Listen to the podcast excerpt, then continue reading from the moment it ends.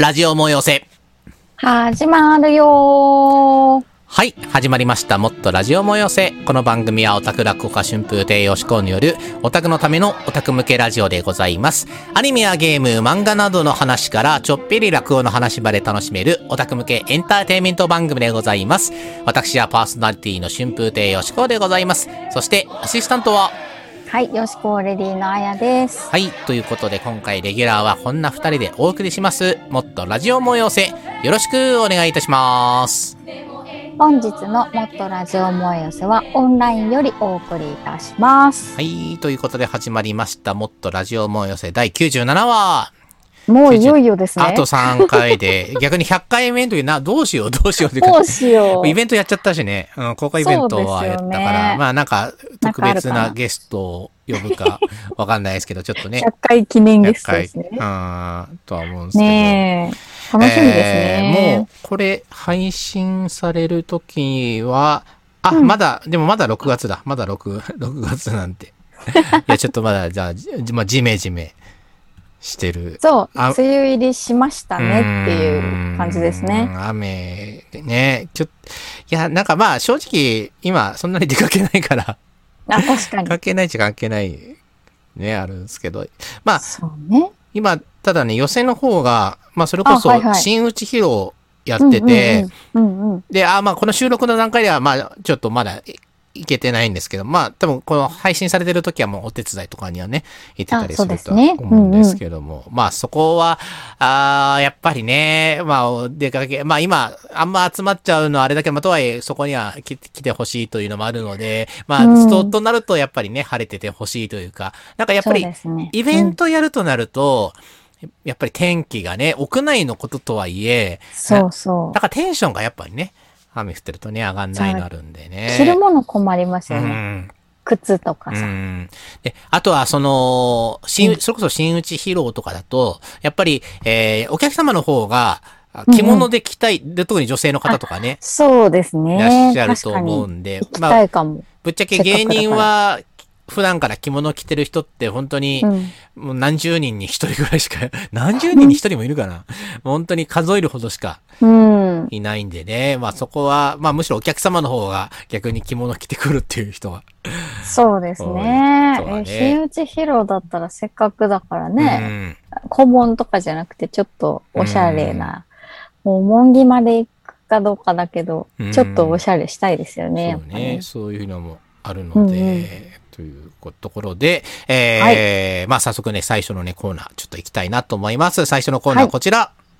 よしこ、アニメをカタルシス。はい、このコーナーはオタクである春風亭よしこが数あるアニメ作品、漫画作品、ゲーム作品などを語り尽くすコーナーなんですが、今回のテーマは、落語 Q&A です。はい、あの、ちょっとね、あアニメ関係ないですけど、まあ最近ちょっとフォロワーで逆に落語ファンの人も増えてきたので、ああ、そうですよね。落語に関する話もね、しようと思って。まずさっきですね、まあ、ツイッターとかの方で、うんうん。えーいろいろ落語に関する質問などをですね、えーを書いていただいたら、まあちょっと結はいは構い。いろいろ来ましたので、いただきましたので、ありが、ありが、本当ありがとうございます。ということでいろいろとそういった、うんうん。まあその、皆さんがどんなことを疑問に思ってるのかというところをね、ちょっと知りたかったので、まあそこをね、うんうん。お答えしようと思うんですけども、はい。はい。まず一つ目がですね、はい。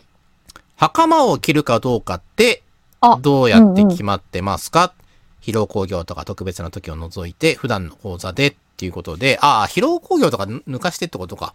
えー、袴ってね、あの、下にこう履く、うんあれですだから、その、侍とかが下にね、着てるやつっていうか。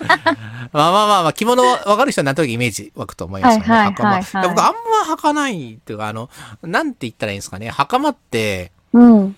あの、まず履くの大変だし、あ、そうですあか畳むの大変なんですよ、あ、畳むの畳が。むの大変ですうん。ね。プリーツがあるからね。うん。なんていう、か、羽織とか着物は、なんていうか、立ったままね、パパパパってなんか畳めるんですけど、はいはい。袴はね、立ったまま畳めないんで、ちょっとこのひ、ある程度広いスペースがないと、はいはい。まあまあ前、前座の時とかはね、まあ、例えば狭い居酒屋とかで落語会とかですごいちょっと、楽屋がめっちゃ狭いとかでも、狭くてもちょっと畳めなきゃいけないけど、にしてもちょっと、あの、立った状態だと、うん。まあ、なんかね、やり方あるらしいけど、でも、ぼ多分、あんま畳める人いないので、そうですそね。それもあるから、ちょっとね、僕もそんなに測らない。まあ、それこそ疲労工業とか、特別な時は、まあ、それが清掃というかね、紋付き、羽織、袴で、もうい1セットで、まあ、真打ちの疲労工場とかそういう時とかは、まあ、それでね、袴確実に履くんですけど、うん。まあ、僕はあれですね、あの、うん。袴履くときは反対車とか、なんかこう飛んだりするようなやつ。の時とかは、まあ、着物ね、ずれちゃうから、下がね、あ、あそうか、乱そうれちゃうから、か。それを乱れたの見えないようにするのにとか、あとはまあ、侍が出てくる話とかね、ああ、そうなんだ。おーぐらいですね。あとはだって、まず荷物増えるし、袴の分。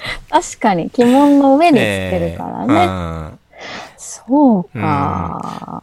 そううん。でもね、逆に。あのー羽織着なくて、う袴ん着流しに、うん袴、着物に袴だけっていうスタイルの人もいるし、はいはい。うんえ、栄太郎さんとか、あそうそうそうえ師匠さんとか？ね、エタロネさんとか気象さんとかそういう、うん割とそういう感じ。うん。うん袴のイメージですね、うん彼らはね。ね。あと、袴はまず履かないっていう人もいるし、うん。まあ、そこは人それぞれ好みだと思いますよ。うん。はいはいはい。まあ、履かない人はね、多分ね、普通にめんどくさいからってあると思うんだけど。ああ、なるほどね。畳むのも畳むのとか着るのとかもね、ちょっとめんどく一さい。枚増えるのね。私着たことないんですよね、袴。ああ、袴って女性だと、やっぱり、あれ、振袖のね、卒業式とかなんかそういう時とかに入っやっぱ3月半ばぐらいにそういうの見ると、あ、卒業式かっていう、あと成人式か。うん、そういう時と成かに。人式は振袖の方が多いですね。ああ、そうかそうか。うんうん。ただその、袴はやっぱ卒業式が多いかなと思うんですけど、うん私、あの、学校がスーツじゃなきゃダメだったんで、あ着るタイミングを逃しまして。そしたらなかなかね、女性だと着るタイミングが。ぐらい着せてもらいたいです。うーん。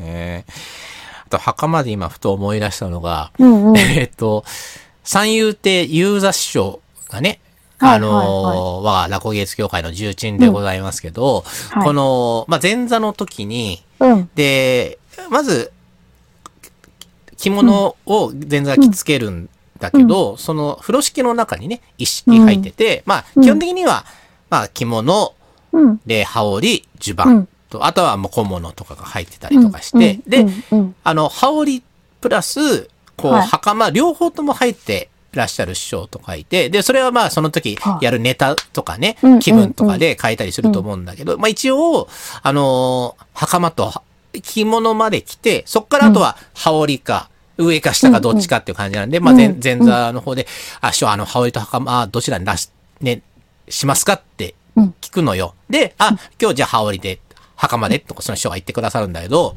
ユーザー師匠がなんかある時、あのーフル装備だって言って、フルス、だ要は全部つけるっていう。全部つける。ユーザー師匠がフル装備って言ったことがちょっと面白くて、フル装備ってなんかゲームじゃないんだからと思って、なんかね、うん強そうちょっと。吹き出しそうになったことをね、ちょっと袴で思い出しました。なるほど。ははい。とい。いうことで、あとね、じゃあもうまたね、け結構ね、質問いろいろ来てるんでね。ねまあ、これ質問。はいはいえーっと、吉高さんが一押しの新作落語の演目や話し家さんのお話をお聞きしたいです。一押しの、新作。うーん、まあ自分もうねん、やるしね、新作は。うん。一押しの新作落語の演目。演目って、やっぱ、この、まあ、聞いて面白いか、あと自分がやりたいと思うかって、のとかもあったりとかして、ただ新作落語ってね、結構その、やっぱ自分がやって面白いっていう前提で作ったりするから、あの、聞いて面白くても、それをやるかどうかっていうのとかもあったりとかして、で、うん。まあ、その上で逆に、あの、結構だ、誰がやってもって言っちゃうとあれなんだけど、うん。あの、他の人がやっても面白くなるような新作の、うん。もう教科書的なね、うん。感じで台本書かれる方とかもいらっしゃったりとかして、僕あの、桂枝太郎師匠のね、新作が、なんかあの、結構ね、僕一個ね、アンケートに受けて教わったんだけど、他のとかもそうなんだけど、割とね、枝太郎師匠、じな、なんか本当に古典落語としてっていうか。あの、現代の話なんだけど、もう、作りがなんか、ちゃんとした作りになってて、自分というよりは本としてできてるから、だからなんかね、枝太郎師匠の新作とかはね、他の人がやっても多分面白い、あ、そうなんうだ。ん。まあ、なんかその人のキャラみたいなのありますからね。なんか新作って言ったらね。ねうん。やっぱね、キャラクター造形が、しかも古典とまた違うところで。なんで例えばあの、柳家京太郎師匠はいはいはいはい。の、まあまあ有名なのだと夜の慣用句ってね、うん話があって、まあそれがこの、まあサラリーマンのおじさうんが、まあキャバクラ行って的な話なんだけども、その。キャバクラ行ってるおじさんの造形みたいな、そんなの普通に落語してたら教われないから、もうそこのね、描写、キャラクター描写がね、いや、す、すごい、もう、ディフォル、ディフォルメというかね、それが、すごくて、そこの、やっぱ演技力がね、ある意味、古典落語以上に、ちょっと演技力があ必要になってくる部分もね、多くて、うん。ーなるほど。それはねそうかも新ね。作ね。まあ、あとはやっぱり恋八兄さんの新作なんかは、あのーあの人、えまあ、そんなにね、古典落語は、うん。前座の時とかね、うんやってるというより、やっぱり二つ目でもう新作落語中心になってボーンといったっていうか、もうね、うん。落語の方法論じゃないっていうか、だから他だから僕とかね、他の人とかでも書いてて、やっぱり、うん。なんか古典落、なんかやっぱ落語のうん。この、なんだろうね、あるあるというか、古典とかでも、まあこう、うん。最初前半失敗して後半こうなってみたいなりますようんうんうん小屋チャニさんの落語って文学みたいな。そうそうその、ね、私も何作か聞きましたけど、うんなんか、さも、もともとあるような、すごいお話で。そう、世界観がね、そう。すごい。うんきちんと作られてる。うん。まあ、ねみんなきちんと作ってらっしゃるんだと思うんですけど、うんなんかぐっと引き込まれますよね、うんそこら辺は。ねうん。まあ、あとさっき名前出たけど、吉祥さんとかはね、ああのーひすごい頭いいうん、新作とか、ロロジカルな、そうそう。こうしてこうしてこうなったらこう繋がるみたいな、もうものすごい計算されてる、うん、好きですね。うん、っていうのね、ありますけどね。まあ、あと、はいまあ、やっぱり、あ、そうそう、林家彦一師匠とか。ああ、彦一師匠ね。とかね。ううんうんうんね。まあ、そうんまあ、そうそう新作、神さ、神様というか三遊亭炎上師匠のね、新作とかね、もう本当に、もう、まあ、誰、誰って言うと難しいですけどね。まあ、そういう感じで、うんまあ、い皆さんね、まあ、いろいろ、まあ、自分の世界、ぞれうんうんうんかつ、あとはどこまで落語にするか落語にしないかとか、あと、あ、あとね、この間ね、あのーなんだっけ、林家山彦さんって出てもらって、ん。ご飯で深夜寄せっていう。で、うん。二つ目になったばっかりなんだけど、なんか、あの、新、新作が、あーしかもね、は、その、彼が一番最初に、前座の時作った新作らしくて、で、なんか、えっと、冷蔵庫の中で、肉の部位同士、だからハラミとかなんとか、まあそんなだったかな、同士が 6, 6人ぐらいが擬人化して喋るってあれなんだけど、まあまあその設定ももちろんいいんだけど、その、うんだから6人のキャラ分けができないから、まあメタ的な感じでできないから、この右手で、このセンス持っている時は、はい。私が喋ってる時です。左手の時は私が喋ってる時です。みたいな感じで、もうなんか、そういう、だセンス2本とか持ってきたりとかも、はいはい。ある意味、この落語のルール違反っていうか、い新作だからいいんだけど、うんうんを、そんなしょっぱなからやってるんだっていうのはね、うん。それはそれでなんか、うん見てる方は面白いかもしれない。うんね。だやっぱ新作、特に新作とかで新しいうん古典にはない技法というかね。うん。ですうね。ん。うんまあ逆に古典で使った技術とかも、うんを新作で、あ、こういう時に使うみたいな。でそれはある意味古典やってるとよかったなってな。前にあのーまあ、進撃の巨人の、はい。をまあそのまんま楽にしたわけじゃないけど、自分なりになんかこう、はい。うんうん。世界ちょっと変えて、ちょっと楽にしたことあって、うん。で、それでもう壁をこうやって登って壁を乗り越えるみたいな シーンを、そこをちょ、あ、これ不動防火でなんかこうやって登ってるとこだとか、なんか、あそういうのはね、あしたことありましたね。なるほど。うん。面白いですね。うん。なんか、ど、どっちもいいなって私は思ってうん。る。古典も好きだし、うん。新作ももちろん面白くって好きですしね。うんそうそうう。そう。ね、まあ古典落語もね、はい。最初は新作だったとか、なんかそういうの。あ、もちろんそうですけどねね。。うーん。ねはい。ということで次、質問いきますが、えっと、誰にも習わずにネタを覚えたりっていうのはあり、なし、YouTube とかで見たり、CD とかで覚えたりするのは、あとお亡くなりの師匠の音源で覚えてしまった場合どうなるっていう。これは、あのーまあ、ダメですよね。一応、それはまあ、やっぱ、落ち研の時とかはね、勝手にうん、勝手にっていうか、もう CD とかテープとかで覚えたのでやってたりしましたよ。やっぱこれ我々の、やっぱ、まあ、特にまあ、し新作なんかも、も、はい。持ってのほかですし持ってのほかですよね。新作は、もう、もうや、やっぱやりたかったら、まあ、ちゃんちゃんとその人に教わって許可も。まあ、もちろん古典古典もね。で、その、くすぐりというか、古典落語にしても、下げをこういう風にしたとか、まあ、うんここの掛け合いをこういう風にしたとか、それも、やっぱその師匠が作ったものだ、うん。演出だったりとかもするので、それも含めて商売道具だから、それはやっぱ勝手にやっちゃいけなくて、そこはうん。ちゃんとその、で、うん。くすぐりギャグとかも自分で考えたりしても、なんか思いついたとしても、あれこれなんか誰かやってなかったかなみたいな、そういうのもちゃんとあれしなきゃいけないし、はいそこ、はいそこはね、はうん、ちゃんとあのー勝手に覚えちゃいけないっていうのがあるので、基本的には師匠に教わったりとか、で、あとは、まあその、お亡くなりの師匠の音源で覚えてしま、しまった場合というか、その、亡くなった師匠ので覚えるというのは、例えば僕が、あの、雑敗というね、落語を、そのうちの師匠にお願いしたときに、うんうんその龍昇師匠ね、もう亡くなった、その大師匠のね、龍昇師匠の雑敗のテープもらって、これで師匠ので覚えてって言われて、で、覚えたら見る、見る。それを師匠に見てもらうっていうのはやりましたけど、けどね。うん。なるほど、なるほど。うん。まあでも、ハワイアンフラ長らくやってたんですけど、うん同じようなことがあって、うん当然のようにこう古典のものって、こう、なんだろう、語り継がれるじゃないですけど、そういうのあるんですけど、うん。この先生から習って、この先生がよしって言ったよって、やっていいよって、踊っていいよっうてん。いうのがあって初めてできるものなので、やうん。っぱそういうものなのかなって落語も思ってました。うん。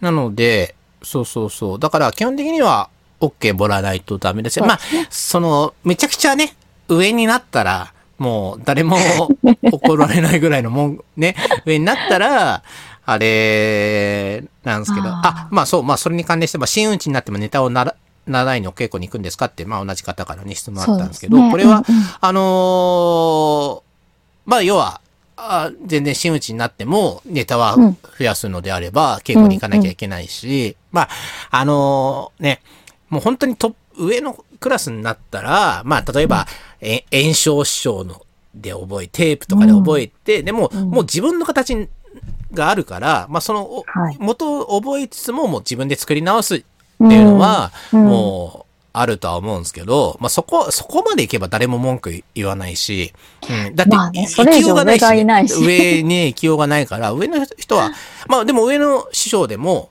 はい。まあ逆に下の人とかにね、はいはい。あ、あこその話面白いね、はいはいあ、ちょっと持ってないんだよ、ちょっと教えて的なのも。なくはないので、そこは、もちろんだ、真打ちになそれこそ若手真打ちとかだったら全然その、ね、もっと自分、それこそま、自分の師匠が、ね、ご。存命で、で、師匠に習うってのはあるので、まあそういう意味では、基本的に、で、YouTube で覚えるってのは、まあ基本的になしですよね。うん。そうですね。だあのまあリスペクト欲しいな。こう、まあす、そもそも YouTube で、まあ、落語を見れてるっていうのを、ちょっとあんまり、あの、公式のやつならともかく、非公式のが多いので、あんまり大っぴらでね、それの今、YouTube の場とかとかでは、ちょっと言えないので、あれですけど、まあ、YouTube は、まあ、ともかく CD とか、とかで昔の名人のね、あのー新潮師匠なり男子師匠なり、CD なり DVD とか買って、まあ参考というかね、勉強はしたりはしますけども、んただそれを覚えるってことはないですよね。あくまで、あ、こう、こういうやり方もあるんだとか、とか、あ、この仕草こういうふうにやれるんだとか、そういう参考にするっていうのはありますね。うん。ど。ということでうん、じゃあちょっともう一個質はい問はい。いこうかなと思うんですけど、えーっとね、ちょっと待ってください。えっと、うん。これ、ちょっとデリケートな問題なんですけど、えーっと、話し家さんは恋愛はどのようにするのでしょうか？割かし師匠が放任なのか、ご自由にどうぞなのか、同業者さんでお付き合いされたりもあるのでしょうか？まあちょっとこの同業者さんでお付き合い、あ、まあでも同業者でね、結婚されてる方とかも、えーっと、うちの教会だと、あ、でもその同業者というか、えっ、と、お囃子さんとね、結婚されてる師匠とかもいらっしゃいますしはいはいはい、だ落語家同士だと、あの、落語協会ですけど、あの、小八兄さんと、泉兄す、あ、泉姉さんとかがね、うん夫婦、ご夫婦でってのあったりする。まあそこは同業者っていうのは、まあそこは、まあまあそれぞれのね、あれだとは思うので、ですけど、まあ恋愛はまあどう、別に師匠が、まあ、まあ前座の修行のうちは、やっぱ基本的には365日寄せにうん。詰めてるっていうのはあれなので、まあ、とはいえ、恋愛するなって言われたこともないから、どうなんですかね？で、まあ、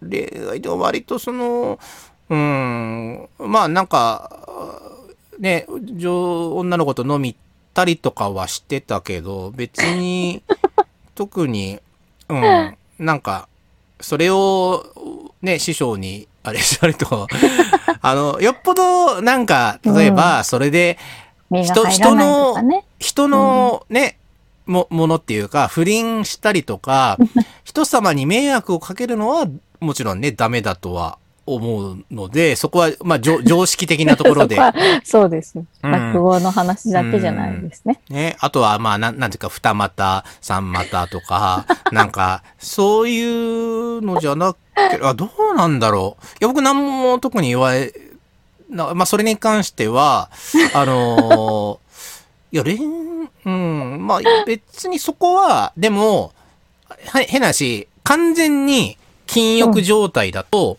あのーそれがゲ、ゲイにね、この人間関係の引きこもごもがやっぱゲイ、ゲイの肥やしに なるっていうのもあると思うので、完全に女性を知らないみたいなのは、あのーはああれだと思う。例えば、その、あれですよ、飲む、使うね、三道はいはいはいはい。で、お酒とかは、まあ、あ、もちろん前座でね、一切飲んじゃダメっていうのも、師匠師匠の教えでね、もうぜ迷惑かけちゃう。うちは、あの、春風亭は特に、お酒は、まあ、まあ要は人に迷惑かけなければっていう感じで飲める範囲ではいはいっていうのあったし、まあ、博打はね、する、するなって言われて、僕も特に博打は興味なかったんで、うん。うん。だから師匠が多分しないからだと思うんですけどね。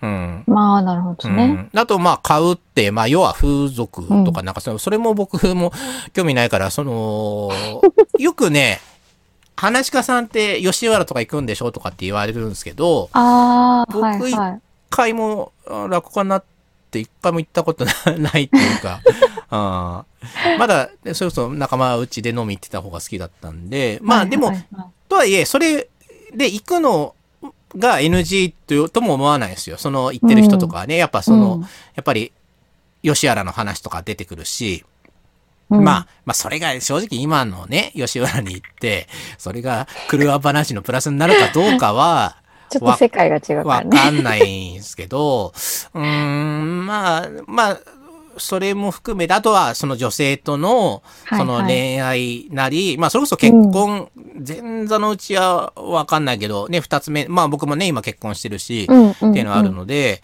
まあ結婚とかして、あ、まあ、うんこあとは子供できたりとかが、やっぱりそのはいはい落語って人生を描くから、あそうですうん。ね。うんそこは完全に恋愛しないっていうのは、うん。うん。まあ、だ前座のうちはなしっていうところあるかもしれないですね。なんか、そもそも忙しくて構ってもらえないというか、うその、ん。なんですかね、友達付き合いにしても、なんかあんまり忙しそうで、声かけづらいような、だそんな気がしちゃうんだですよね。前座のうちは自分でコントロールできないですからね。そうですよだね。もう明日来いって言われたらもうそっち行かなきゃいけないし、だデートの約束とかもそんなにんできないですよね。う。うんんでやっぱお稽古もね、いろいろあるだろうし、うん。準備とかね、いろいろあるんだろうからうんと思うと、うん。陰ながら応援するっていう、うんそれぐらいしかないかなとね思いますけどね。落語家さんとうん。飲みに行ったら絶対楽しいんじゃないかと思いますけどうね。ん。ね、で、僕結構その、お客様っていうかねうんうんうんうんう、ん。その、まあ今はこの、こういう時期なのでうん。ちょっとあできないですけど、終わった後打ち、上げ的なね。打ち上げとかは、うん。自分の会の後とかは開いたりしてたので、でもちろんその女性のね、お客様うんうん。まあ、あんまり一対一でって、まあ、その、直接のね、友達とか知り合いとかじゃない限りは、うんうんうんうん。あんまり、その、ただお客お客様ってだけで一対一はあんまいかないんですけど、ね。あまあ、女性だとね。うん。うん。まあ、まあ、何人か、こう、グループでいたりうんうんうんっていう時とかは、まあ、その、飲み行ったりすることはね、うん。まあ、あるので、まあ、そこで、えーまあ、多分楽しい、あ、でもね、人によるんじゃないかな。その、人見知りの人、だからよ、要は、講意座外といるからね、人見知りね。講座とね、普段が ガラッとっていうか、そうですと思うね。だあとは、その、僕そんなに変えない、チェンジないけど、その、うんあと、行くけど、もうめちゃくちゃもう本当営業として、こうね、あえーどうにか楽しませなきゃみたいな感じで、もう営業トークみたいな、まあそういう人もいるし、あとはもう普通に、まあ講座とはちょっと違った感じで、うんもう砕けた感じで喋ったりとか、まとはそれうんそれ人それぞれだと思いますけどね。うんーうんうんうん。まあ、ということで、まあ、恋、まあ、恋愛、恋愛っていうと、そうですね。まあ、だから、まあ、止め、まあ、その師匠それぞれうんだと思うし、まあ、でも、けやっぱ結局師匠方なり、なんなり、みんな恋、うんまあ、結婚したりとかね、えー、まあ、なんかしら恋愛だったりとかあると思うんで、全く、普通、普通と変わらないです。他のこと。まあ、強いて言うなら前座の時に、まあ、ちょっと、はいその、時間ね。制限あったりとか、うんそもそも時間的に難しい、うん。うはん、っていうのが、まあ、特にね、僕前座のね、い。さまあ、もちろん最初のうちは最初のうちでやっぱり、はい。一下下っ端だからあれってなるんですけど、うんうんうん前座の後半の方が、うんなんていうか、寄せ行きつつ、他の仕事も増えてき、そってかそっか。最初のうちはよ、ある意味、その他の仕事任せられない、仕事できないからだけど、うんうんうん仕事できるようになってくると、あの、他の会とかも行ったりとかするので、前座のなるほど。3年目、4年目とかは、ほぼ毎日、なんか寄せと他の脇のホールの会とかの掛け持ちだったりとかして、とてもね、なんかデートなんかできないっていうのは、あったと思うんですよ。よっぽど夜夜中に会うとか、そんなでもない限りは、うだ なんか、スケジュールの空きがなくて、っていうのはうんありましたけどね。まだ前座の最初のうちの、ただぜ逆に前座の最初のうちって出会いがそんなないかもしれないし。ああ、なるほどでね。上になった方がいろんな会行ったりとかして、そこでお客様なりなんなり、まあなんかその会場の人なりとかで知り合うことはあるかもしれないけど、前座の最初のうちはもしかしたらそんなに。だから前座の最初のうち、まあい、まあ今だから言うけど、その、そのね、えーまあむ昔のうん。知り合いの学生時代の。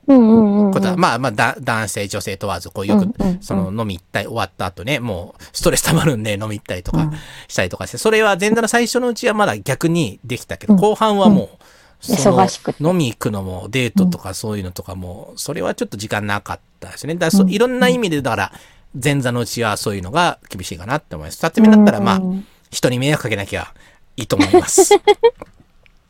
はい。はい。参考になるといいですね。はい。参別にこの質問した人は別に芸人じゃないと思うので、参考もないよって感じなんですけどね。はい。はいそんな感じで、質問の答えこの中でよろしかったでしょうか。はい。はい。はい。ということで、告知とかなんかありますか？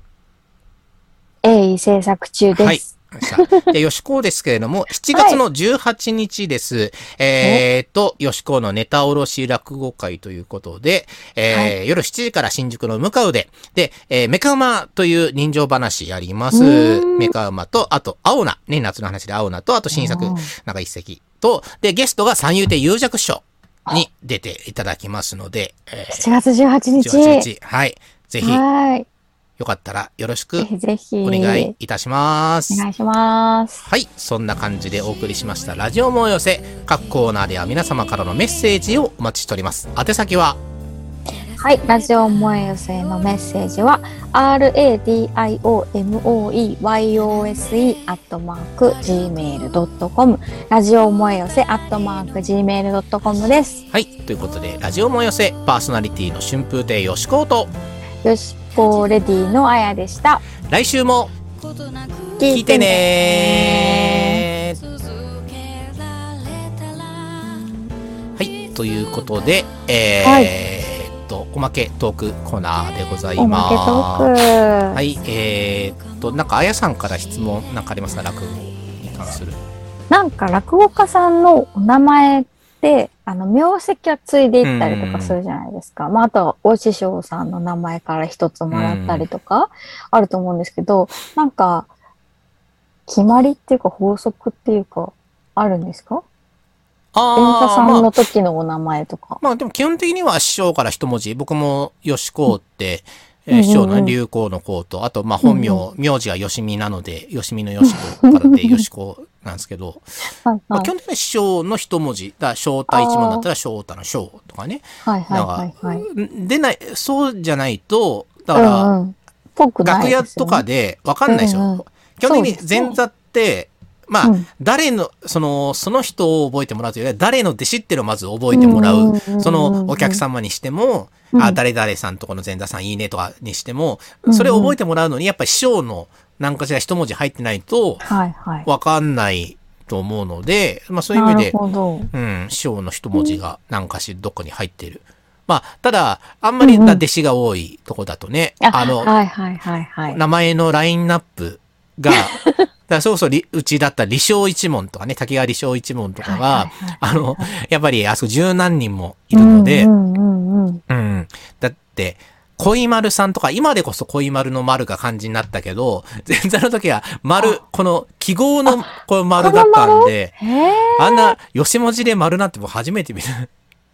そうかも。丸とか、あうんと、うん。なんか一番下、まあ名前、もう名前変わったけど、前座の時、ドットコイってね、ドット、ドットコイ、まあ一、一応、ひらがなでドットでしたけど、なんか最初、李承師匠は、このドットマークポチンにするつもりだったらしくて、うん。っていうかそ、れまあ、それ、なんか、なんだろう。それは流れ的に面白かったり、いい、いいかなと思うんですけど、うんなんか、いや、ほんと無理。これちょっと辛いみたいな名前つけられたら悲しうーん。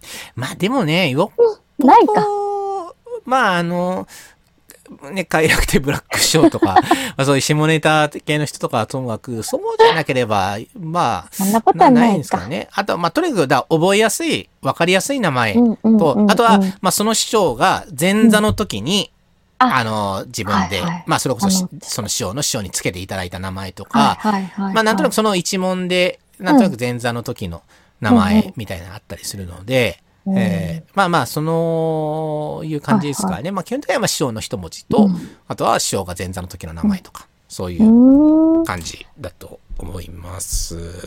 なるほど。はい。ということで、おまけトークコーナーでございました。はい。